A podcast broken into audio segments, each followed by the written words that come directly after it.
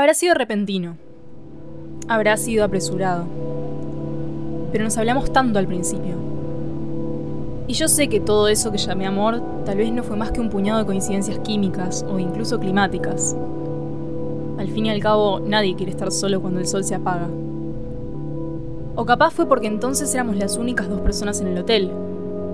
Ya no había huéspedes, ni empleados, ni movimiento en los ascensores, ni quejas en la recepción, ni fallas en las instalaciones, ni fumadores clandestinos en las zonas libres de humo, ni borrachos en el bar, ni... No era más un hotel.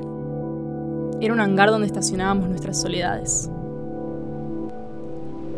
La cuestión es que volví a casa con una propuesta. La medité durante dos días y al tercero volví al hotel.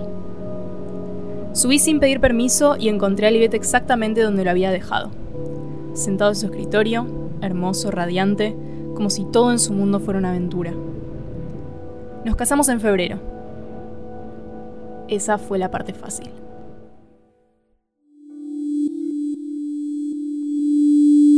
Estás escuchando Emma, una historia de Ministerio de Invierno presentada por El Gato y la Caja y Posta. Capítulo 2. Los ermitaños.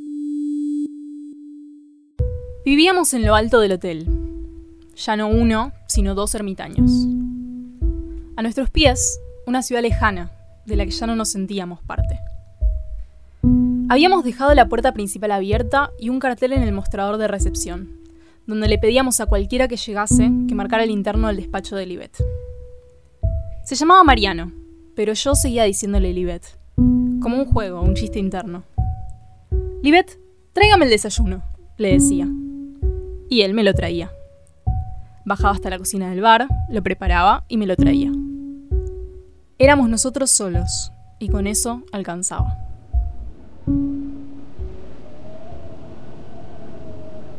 Algunas noches, desde el ventanal, veía luces que se agitaban en los edificios de la ribera.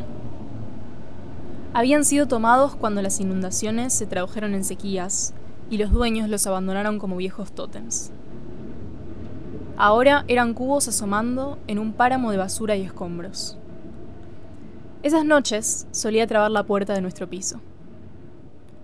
Me daba miedo de que al hotel le pasara lo mismo que a esos edificios, y lentamente las habitaciones se estuvieran llenando de gente silenciosa, que huía del frío e improvisaba hogueras en los pasillos para calentarse. Creo que, de algún modo, lo que temía era que la ciudad estuviera trepando para llegar a nosotros, para agarrarnos y bajarnos de nuevo a la altura del suelo.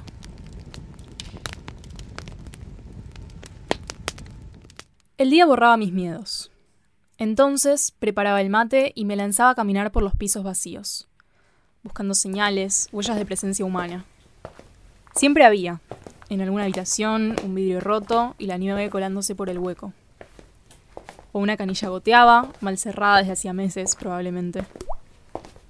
Una vez, incluso, bajé al primer subsuelo. Ahí descubrí que podía oír el subte pasar. Una vibración que crecía en los pies y después se perdía, en dirección incierta. Pero nunca encontré a nadie. Siempre, siempre estuvimos solos. Y era fácil perderse en esa sensación. Una podía llegar a creer que, en realidad, no había nadie en ninguna parte. Después volvía a subir y ahí estaba él de nuevo. Y las luces de la ciudad. Y la nieve, que caía cada vez más seguido durante todo febrero. Los productores se están quejando ya no solo por las cosechas, sino también por los perros, como lo oyen. ¡Perros! Un problema que viene subiendo desde el sur. Jaurías de perros rabiosos. No, rabiosos no, me corrigen. Son perros salvajes que atacan el ganado. Por ahora no hubo que lamentar víctimas humanas, pero es preciso que el gobierno haga algo, ya que el asunto se está expandiendo. Bien. Me desperté de buen humor, pero un poco inquieta. En el desayuno, Libet me preguntó si me pasaba algo, pero no supe responder. Metí algunas excusas. Malos sueños, nostalgia de mi padre, ahora que se acercaba el aniversario de su muerte. Libet me abrazó y me prometió que iba a estar todo bien. Le pregunté qué íbamos a hacer en el futuro, cuál era el plan. Podíamos vivir para siempre en el hotel, pero algún día se iba a acabar la plata. Libet insistió que me despreocupara. Ofrecí mi ahorro, la herencia, pero sonrió y me dijo que de ninguna manera, que él tenía un plan. Y que parte de su plan era que yo estuviera con él y fuera feliz. Nos besamos con gusto a mermelada. Entonces le dije que quería volver a mi departamento, un rato a buscar el correo, que llevaría por lo menos dos meses ahí. Fue la primera vez que lo noté perturbado, pero no le hice caso. Enseguida recuperó la sonrisa y me propuso almorzar en los restaurantes del puerto, mientras mandábamos algún mensajero a buscar mi correo. Me negué. Era el correo, pero también la caminata, el departamento, sentir la ciudad en la planta de los pies. Podíamos dejar el almuerzo para mañana. Le di un beso, agarré mis cosas y fui hasta el ascensor. Libet no intentó detenerme. Cuando salí a la vereda, busqué hacia lo alto y pude verlo, asomado al ventanal abierto, mirándome. Agité el brazo, pero se metió para adentro sin devolverme el saludo. En el palier de mi edificio, sobre la mesita del encargado, había una sola carta, pero no era para mí. Me pregunté qué habría hecho ese hombre con mi correo. La puerta del ascensor chilló cuando la cerré. Después hubo un ruido pesado y arrancó. En la pintura de la pared, rayada con una llave, alguien había escrito una carta de protesta contra el encargado. Se me congelan los huevos, Daniel, decía. La risa se me cortó con el sacudón del ascensor al detenerse. Dentro del departamento no encontré nada fuera de lugar, pero tampoco mi correo. Di una vuelta chequeando que todas las llaves de paso estuvieran cerradas. Empezaba a convencerme de que ese viaje había sido una estupidez. Extrañaba el hotel. Antes de salir, miré la cara de la ciudad. Todas sus luces apagadas. Ya había hecho dos veredas cuando decidí volver. Le toqué timbre al encargado y esperé dando saltitos. De algún modo, el frío parecía haberse acentuado hacia el mediodía. Me abrió la puerta una mujer bajita y canosa que no conocía. Le dije quién era y le pregunté por el encargado. Así fue que me enteré de que Daniel había sido despedido después de una pelea con un propietario que se había quedado encerrado en el ascensor y que ella era Mónica, la nueva encargada. Entonces le pregunté por mi correo.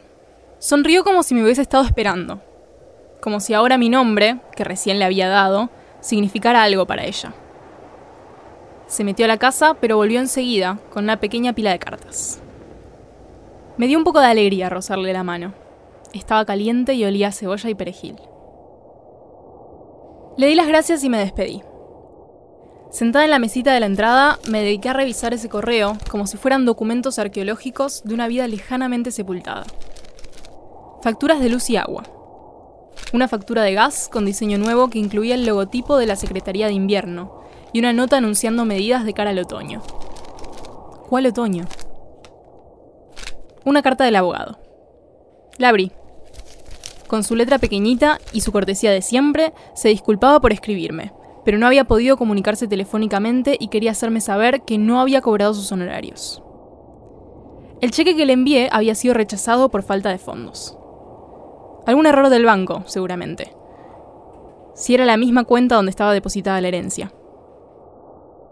Pensé que iba a tener que resolverlo personalmente, pero el siguiente sobre contenía mi resumen de cuentas. Estaba en cero.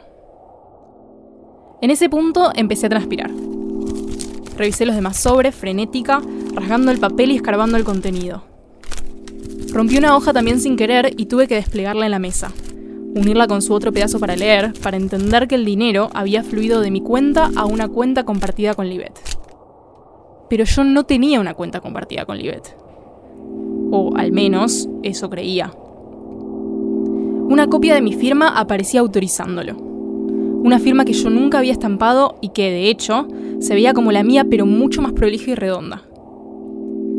El resumen de la cuenta compartida también estaba vacío.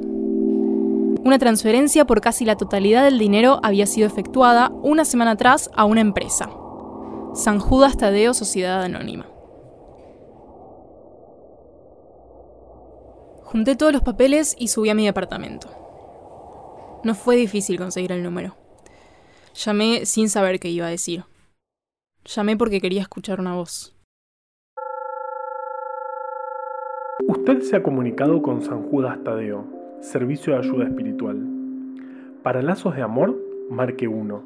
Por problemas económicos, marque 2. Si ya tiene un medium asignado, marque el número de interno. Si ha hecho su transferencia y precisa que le enviemos una copia del comprobante, por favor ingrese en W. Esa noche dormí ahí, envuelta en frazadas, rebotando entre las paredes de mi propia cabeza. Me llevó hasta la mitad de la noche comprender que ya no tenía nada. Nada de nada. Todo a mi alrededor era un vacío negro.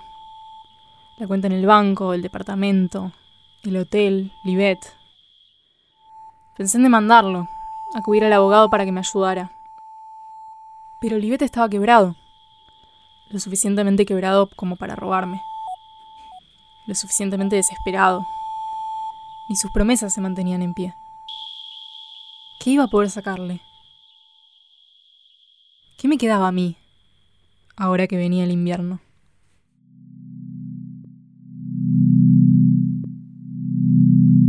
Emma es un relato en tres capítulos dentro del universo de la novela Ministerio de Invierno. Un podcast de ficción presentado por El Gato y la Caja y Posta. Conseguí el libro en www.elgatoylacaja.com barra tabú de invierno. Esta historia fue narrada e interpretada por Emma Coso. El locutor en la radio y la producción de este podcast es Luciano Banchero. La voz en el teléfono es Juan Manuel Carballeda. En la edición, Nahuel Ugacio. La identidad visual del podcast es de Belén Kakefuku. Este episodio fue escrito por Valeria Sanabria, Melissa Wortman y por mí. Mi nombre es Juan Cruz Balián.